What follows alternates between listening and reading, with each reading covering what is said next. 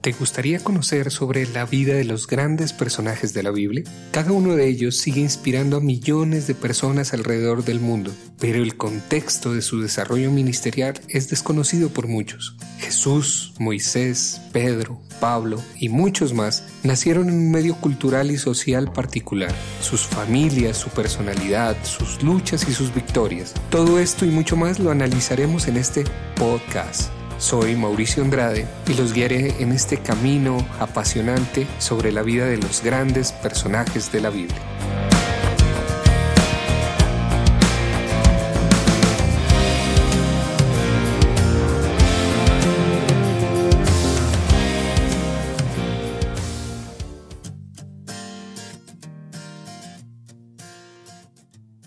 Hola amigos y amigas. Hoy iniciamos con nuestro noveno episodio de la vida de los grandes personajes de la Biblia. En este noveno episodio hablaremos sobre la visita del apóstol Pedro a la iglesia de Antioquía y su resultado. También analizaremos la división entre Pablo y Bernabé y el nuevo grupo misionero, en donde un joven llamado Timoteo acompañará a Pablo. Gracias a todos y todas por seguir este podcast si les ha gustado este estudio, suscríbanse a las distintas plataformas en donde se está distribuyendo y donde tú lo estás escuchando, y compártanlo con las personas que les puede interesar. Los links los pueden encontrar en la descripción. Así que sin más por decir, iniciemos con este episodio.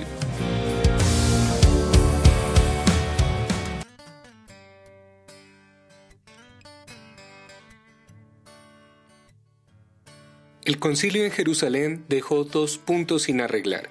En primer lugar, ¿sería un gentil un cristiano mejor si consintiera en circuncidarse? Y en segundo lugar, ¿podía un cristiano judío tener íntimas relaciones sociales con un hermano gentil incircunciso? Acerca del primer punto, los fariseos enemistados parece que al salir del concilio mandaron emisarios por todo el sur de Galacia sosteniendo que los gentiles no podían ser cristianos verdaderamente espirituales sin ser circuncidados.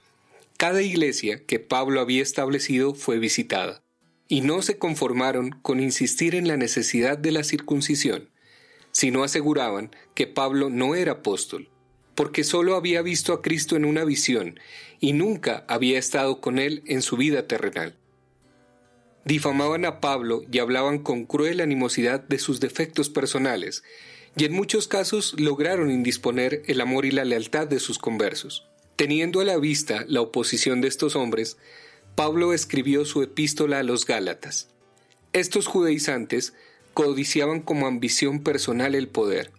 A su cruel persecución, Pablo alude muchas veces en sus epístolas a los Gálatas y Corintios, con gran dolor, sin embargo, nunca se estimó vencido. Por medio de oraciones y lágrimas, por razonamientos y persuasiones, por amenazas y reconvenciones, este hombre heroico de corazón inquebrantable luchó en franca lid hasta el fin. Si existe la condición para la justificación, claramente definida como el arrepentimiento hacia Dios y la fe en nuestro Señor Jesucristo, sí podemos predicar a todos que la fe nos justifica de toda maldad. Lo debemos sin duda a la valentía y firmeza con que este gran apóstol a los gentiles sostenía la fe dada a los santos. La posición de los cristianos gentiles dentro de la Iglesia y sus relaciones sociales con los judíos cristianos no fue presentada al concilio, pero no tardó en demandar una solución. Por siglos, los judíos rehusaban toda relación con los gentiles que no fuera absolutamente indispensable. No comían en la misma mesa con un gentil, no entraban en sus casas si lo podían evitar, creían que se tenían que lavar escrupulosamente si rozaban su ropa con un gentil. ¿Podrían continuar estas barreras sociales entre cristianos gentiles y cristianos judíos como habían existido por siglos entre el judío y el pagano gentil? Muchos de los cristianos judíos insistían en la necesidad de que estas barreras continuaran. Pero era evidente para Pablo, Pedro, Bernabé y probablemente otros apóstoles que la aceptación de gentiles creyentes como cristianos significaba su aceptación social en confraternidad cristiana. Le disgustaba a Pablo la existencia de estas barreras. Él sostenía que no había ni judío ni griego en el cristianismo, sino que todos eran uno en Cristo Jesús. Parece que después del concilio en Jerusalén hubo una época de confraternidad entre los cristianos de Antioquía, pues muchos de los cristianos judíos visitaban y comían con sus hermanos gentiles. Sin embargo, se vio que este problema era tan importante como el que se había resuelto en Jerusalén. Parecía ser aún más seria y difícil esta cuestión para Pablo, pues pronto se vio solo como campeón defensor de la universal hermandad dentro de la iglesia. Poco después del concilio, Pedro fue a Antioquía, con espíritu fraternal entró en la casa de los cristianos gentiles y comió en sus mesas, como si hubieran sido judíos. Parece que él estaba de acuerdo con Pablo en que el concilio de Jerusalén no sólo había reconocido la validez del cristianismo gentil, sino que era legítimo el trato social entre los judíos y gentiles cristianos. Todos participaban de la Santa Cena juntos, sin distinción de nacionalidad. Este espíritu fraternal era lo natural en un discípulo de aquel maestro que libremente había comido con publicanos y pecadores y que había demostrado en su vida indiferencia ante toda ceremonia. Pero es evidente que no todos los cristianos en Jerusalén tenían el mismo punto de vista de Pedro. Pronto supieron en Jerusalén lo que Pedro hacía en Antioquía. Ciertos cristianos distinguidos de Jerusalén, no los fariseos derrotados, negaron que se podía dar esa interpretación a la decisión del concilio, y quizás estas personas tenían el mismo punto de vista que Santiago. Así pues, algunos mensajeros enviados por Santiago llegaron a Antioquía. Ellos llamaron a Pedro y lo requirieron por entrar en las casas de los gentiles y comer con ellos. Su influencia fue tan grande que lograron que Pedro y Bernabé rehusaran comer con los cristianos gentiles. El asunto tomó carácter serio. Había muchos judíos en la iglesia en Antioquía, y empezaron a seguir el ejemplo de Pedro. Ellos también rehusaron comer con sus hermanos cristianos que eran gentiles. Con este proceder se constituyó una especie de aristocracia dentro de la iglesia. Fue en parte destruida la confraternidad cristiana, y la iglesia fue dividida.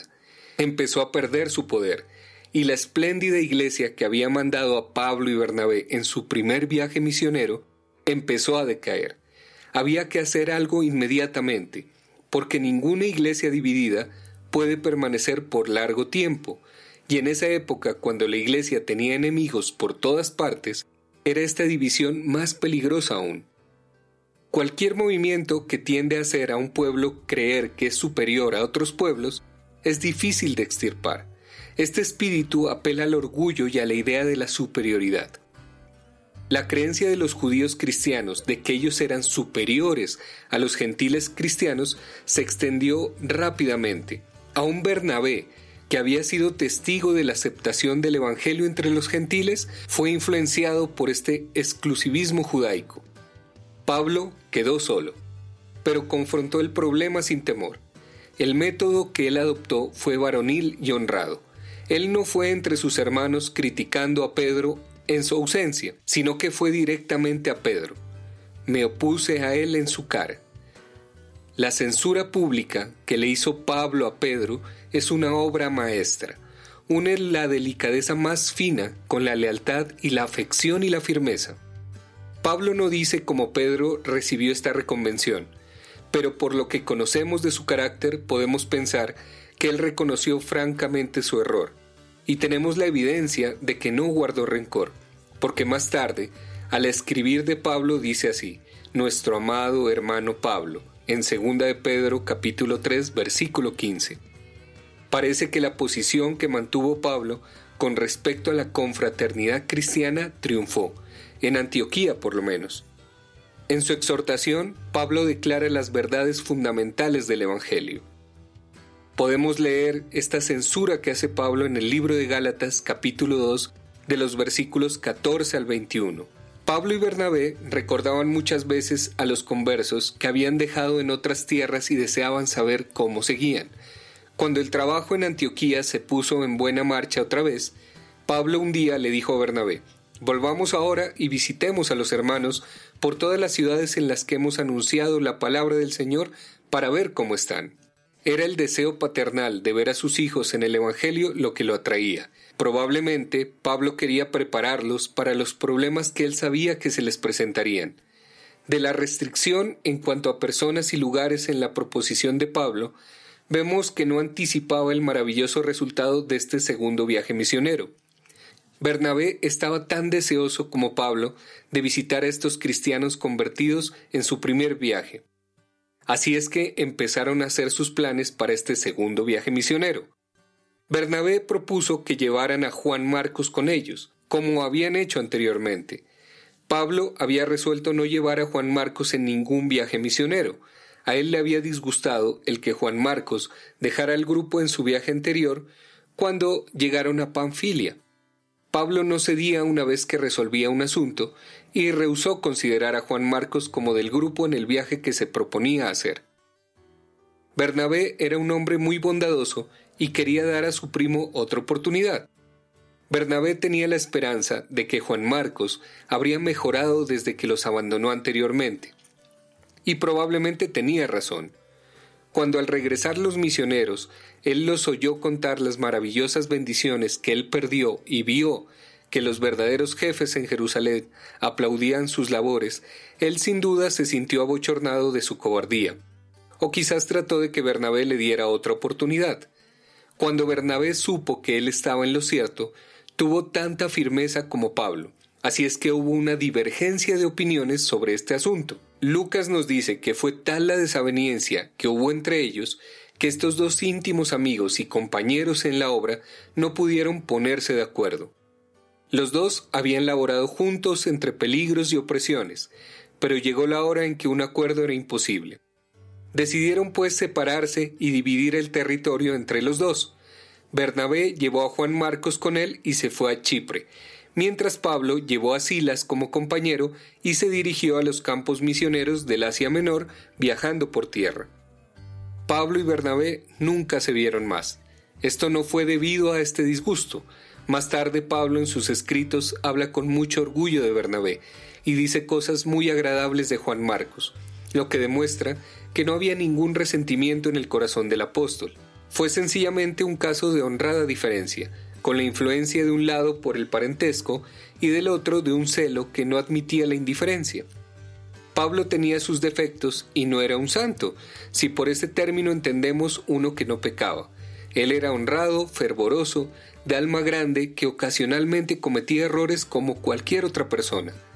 Aunque no tenemos detalles del trabajo de Bernabé y Juan Marcos, no se puede aceptar el silencio de Lucas como desprecio de la contribución al desarrollo de la Iglesia cristiana, sino solamente como el hecho de que va siguiendo el progreso de la obra a la cual Pablo había dedicado su vida.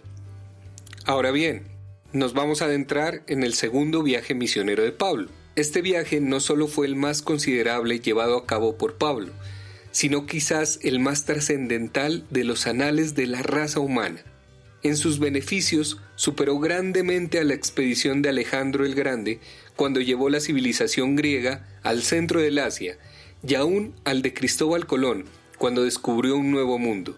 Sin embargo, al emprender este viaje, Pablo no tenía la menor idea de la magnitud y el alcance que tendría, ni siquiera la dirección que tomaría. Después de su separación de Bernabé, Pablo escogió a Silas como su compañero en este viaje.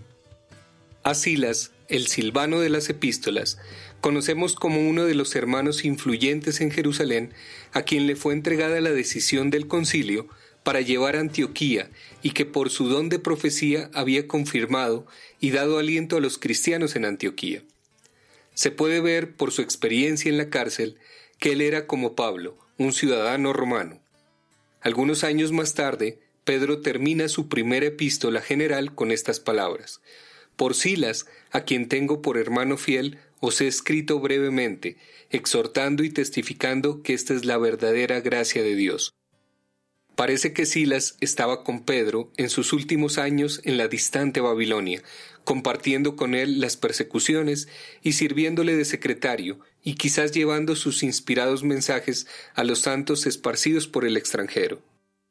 Acompañado por Silas y encomendado por los hermanos a la gracia del Señor, Pablo sale de Antioquía.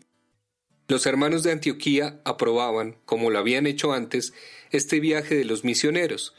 Viajando por tierra pasaron por Siria y Cilicia, confirmando las iglesias en todas partes, según lo ordenado en Jerusalén y por medio de oportunas enseñanzas. No existe ningún registro de los lugares visitados en este tiempo, pero no es probable que hubieran dejado fuera a Tarso.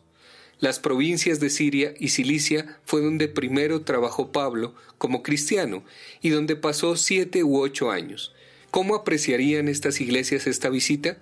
El solo hecho de ver a Pablo después de tanto tiempo, reflejando en su cara y en su mirada ese gozo sin igual, era en sí una bendición.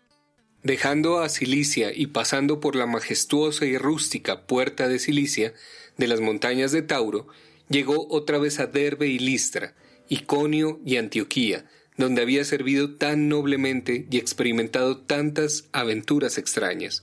Cuando Pablo llegó a Listra, qué bienvenida deben haberle dado. Cuánto tendría que contar y oír. Otra vez Pablo se encontró en el hogar de Unice y Loida, madre y abuela esta última de Timoteo. Al preguntar por Timoteo, tuvo la alegría de saber que se había conservado fiel a las enseñanzas de estas mujeres santas que habían velado por el desarrollo de su carácter y que lo habían instruido en las sagradas escrituras. Timoteo había llegado a ser un jefe cristiano. Era amado no tan solo por sus conciudadanos en Listra, sino que era conocido también por los miembros de la iglesia en la ciudad de Iconio. Todas las referencias de Timoteo eran favorables, estos testimonios llegaron al corazón del apóstol, que tenía el anhelo de encontrar una persona que pudiera ser para él lo que había soñado que fuera Juan Marcos. A Pablo le impresionó tanto la habilidad y consagración de Timoteo a la causa de Cristo, que determinó llevárselo para que lo ayudara en su trabajo. Y desde ese día empezó una amistad tan sincera, leal y duradera que bien puede tomarse como ejemplo de lo que expresan estas palabras. Sagrado es el amor que nos ha unido aquí. Eran como padre e hijo. Pablo tenía unos 45 años y Timoteo unos 22. Repetidas veces en sus epístolas Pablo se dirige a él con estas palabras, mi hijo Timoteo, oh Timoteo, mi amado hijo. Y a pesar de la diferencia en sus edades, no hubo diferencia en el servicio de ambos. Eran verdaderos compañeros y colaboradores en el reino de Cristo. Nunca estaban separados el uno del otro, sin desear que llegara la hora de poderse reunir otra vez. La historia no tiene un relato más lleno de ternura que el que escribe Pablo, el anciano prisionero en Roma, a su joven amigo. Procura con diligencia venir presto a mí, procura con diligencia venir a mí antes del invierno. Y de este joven apresurándose para llegar a la ciudad imperial para animar los últimos momentos de su amado amigo. Sí, era una vida dura y severa la cual Pablo llamó a Timoteo. Sin embargo, ¿quién no estaría orgulloso de ser el compañero de un hombre como Pablo? Aunque el padre de Timoteo era griego, era considerado judío por serlo su madre. Timoteo no había sido circuncidado, y como un judío no circuncidado era especialmente inaceptable a los demás judíos, Pablo lo circuncidó. Esto no tenía nada que ver con los gentiles, y no infringía en nada el decreto de Jerusalén, porque este decreto solo se refería a los gentiles.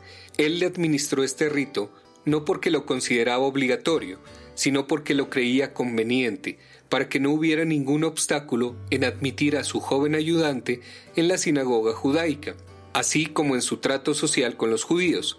Esto está en armonía con el espíritu que vemos en 1 Corintios capítulo 9 versículo 20 hubo un sencillo servicio de ordenación, en el cual Timoteo fue solemnemente apartado para su gran trabajo. Los ancianos de la iglesia en Listra se reunieron a su alrededor y colocaron las manos sobre su cabeza inclinada y oraron. En contestación a sus oraciones, él recibió el don de Dios, y Pablo, en años más tarde, le recuerda que avive el don que había en él por la imposición de sus manos y la de los ancianos, esto lo podemos ver en Primera de Timoteo, capítulo 4, versículo 14, y en 2 de Timoteo, capítulo 1, versículo 6. Así pues, siendo Timoteo ya un miembro del grupo, sale de Listra con Pablo y Silas, pasando por los pueblos donde se habían organizado iglesias en el primer viaje misionero. En cada lugar encontraron una iglesia luchando, perseguida, pero fiel. A cada una llevaron el mensaje de los jefes en Jerusalén, y en todas partes su fortaleza cristiana dio inspiración y ánimo. La visita misionera de este grupo ayudó mucho a las iglesias. Fueron fortalecidas en la fe por la predicación de Pablo y sus colaboradores, y animados al saber del crecimiento de la religión cristiana en otras ciudades y en otras tierras. El grupo hizo algo más que predicar a los que eran cristianos. Fue una campaña evangelística al mismo tiempo que una serie de cultos para fortalecer a los cristianos. Por consiguiente, Lucas nos dice que las iglesias eran fortalecidas en la fe y aumentaba en número día a día. Cuando terminaron la obra de visitar las iglesias y entregar el decreto de Jerusalén, Pablo tuvo dificultad para decidir qué debía hacer. En vez de ir al sur hacia Perga, siguiendo el camino que él y Bernabé habían atravesado dos veces en el primer viaje misionero, tomaron camino hacia el oeste a la provincia de Asia. Pablo se dirigió a la gran ciudad de Efeso, que quedaba a unos 320 kilómetros al oeste de Antioquía de Pisidia. A Pablo le parecía que esta provincia romana ofrecía buenas oportunidades para llevar a cabo lo que él y Bernabé habían hecho en el sur de Galacia, porque además de Efeso había grandes ciudades como Colosas, la Odisea y Esmirna, que podrían hacer mejor que llevar la luz del Evangelio de Jesús a estas grandes multitudes? Cuando hubieron andado un día de camino dentro de la provincia de Asia, cambiaron de ruta de oeste al norte. Lucas nos dice que Pablo y sus compañeros fueron impedidos por el Espíritu Santo hablar la palabra en Asia. Pablo se sintió guiado por una mano invisible, y de alguna manera Dios le reveló que no era la voluntad divina que el Evangelio fuera predicado en ese momento en esa provincia de Asia. Años después, Pablo había de hacer en esta misma región parte del trabajo más grande de su vida, pero ahora el Espíritu Santo le cerraba esta puerta. Nuestros viajeros toman la ruta hacia el norte por la región frigia de Galacia con la intención de llegar a la imponente provincia romana de Bitinia. Esta provincia quedaba en la costa sur del Mar Negro, o el Pontus Euxinus, como la llamaban en esos días, Pablo y sus compañeros anduvieron por la región frigia de la provincia de Galacia y entonces atravesaron la frontera de Asia, pero aquí les fue impedido predicar como ya lo hemos visto, y la prohibición abarcaba toda la provincia entera. Así pues, siguieron hacia el norte, atravesaron la región frigia Gálata con la intención de entrar en la provincia romana inmediata Bitinia, pero al llegar a la frontera de Misia con la idea de salir de Asia, para pasar a Bitinia, el Espíritu de Jesús no se lo permitió. Así pues se dirigió hacia el oeste, pasando junto a Misia sin predicar allí, como era parte de Asia, hasta llegar a la bahía de Troade. Estos meses fueron difíciles para Pablo. El recuerdo de las palabras duras dichas a Bernabé tenía que haberle lastimado. Donde quiera que se hallara en el sur de Galacia, venía a su mente el recuerdo de su compañero y del trabajo realizado conjuntamente en estas ciudades. Muchas veces se vería obligado a explicar a distintas personas por qué Bernabé no estaba con él ahora, y esta explicación le causaría gran pena. Además, estos viajes largos, sin la satisfacción de saber a ciencia cierta a dónde iba, tenía que causarle gran molestia, pero Dios lo dirigía, y aquí empieza esa serie de influencias guiadoras que durante los siglos ha sellado con el sello de lo sobrenatural la obra de la propagación del Evangelio en todo el mundo. Y entonces llegaron a Troade. Se llegaron a esa región por la costa este del mar Egeo, donde se libró la batalla troyana, famosa en las leyendas griegas y los poetas latinos. No muy lejos se hallaba la famosa montaña Ida, y en las costas cerca de donde los castillos de Troya levantaban sus torres, se encontraba la ciudad de Troya cerca del mar. Aquí, junto a la tumba de Aquiles, famoso guerrero de tiempos pasados, el joven Alejandro tuvo la visión de la conquista del mundo y se ciñó la armadura para sus guerras de conquista. Al otro lado, más hacia el oeste, se podía divisar la costa de Macedonia, un continente en cuya capital el nombre de Cristo nunca se había pronunciado. La ciudad era famosa por sus tradiciones heroicas. Las muchedumbres europeas andaban por sus calles, macedonios, griegos, romanos, todo conmovió de una manera extraña el corazón de Pablo. Esa noche, en un sueño, le pareció ver parado a un hombre de Macedonia como uno de los que le habían pasado por la calle ese día, que le decía, pasa a Macedonia y ayúdanos. Pablo y sus compañeros no tenían ningún plan definido con respecto al lugar a donde debían ir. Querían conocer la voluntad de Dios y deseaban encontrar el campo donde Él quería que ellos trabajaran. Tan fuerte fue la impresión de este sueño o visión que Pablo y sus colaboradores creyeron que era el llamamiento de Dios, un llamamiento para salir de Asia, la cuna de la raza, la tierra de promisión, la tierra de Moisés, David y los profetas, el lugar donde vivió y sufrió el Salvador, el lugar donde tantas victorias habían sido ganadas y donde faltaba tanto por hacer.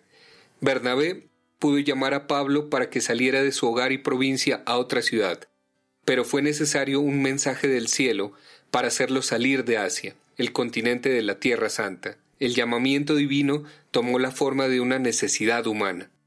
Era un momento crítico para Europa e Inglaterra, para nosotros aquí en América también, pues dependía de la actitud de Pablo después del mensaje recibido en la noche si salía o no del Asia.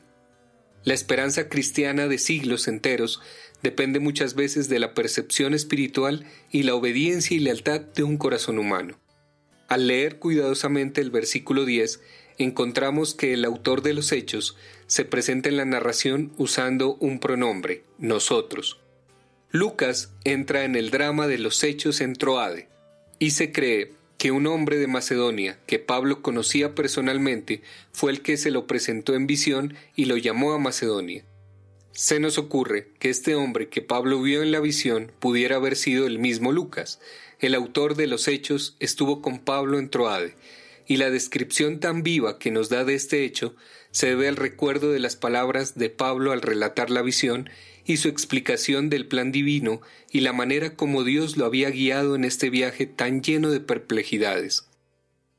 Así pues, empezaron sus investigaciones acerca de los buques que salían de Troade para llegar a las ciudades de Macedonia.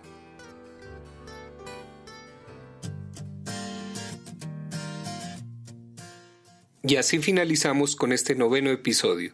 No se pierdan el próximo capítulo de esta serie, en donde hablaremos un poco sobre la vida de Lucas y seguiremos el segundo viaje misionero de Pablo hasta llegar a Filipos, en donde es azotado y encarcelado junto con Silas. Gracias Cami por tu música Realmente ha sido de bendición para mi vida y para este podcast. Los invito a que visiten sus redes sociales. Igualmente muchas gracias a todas las personas que hacen posible esta serie de programas. Nos volveremos a encontrar en el próximo episodio de la vida de los grandes personajes de la Biblia. Muchas bendiciones.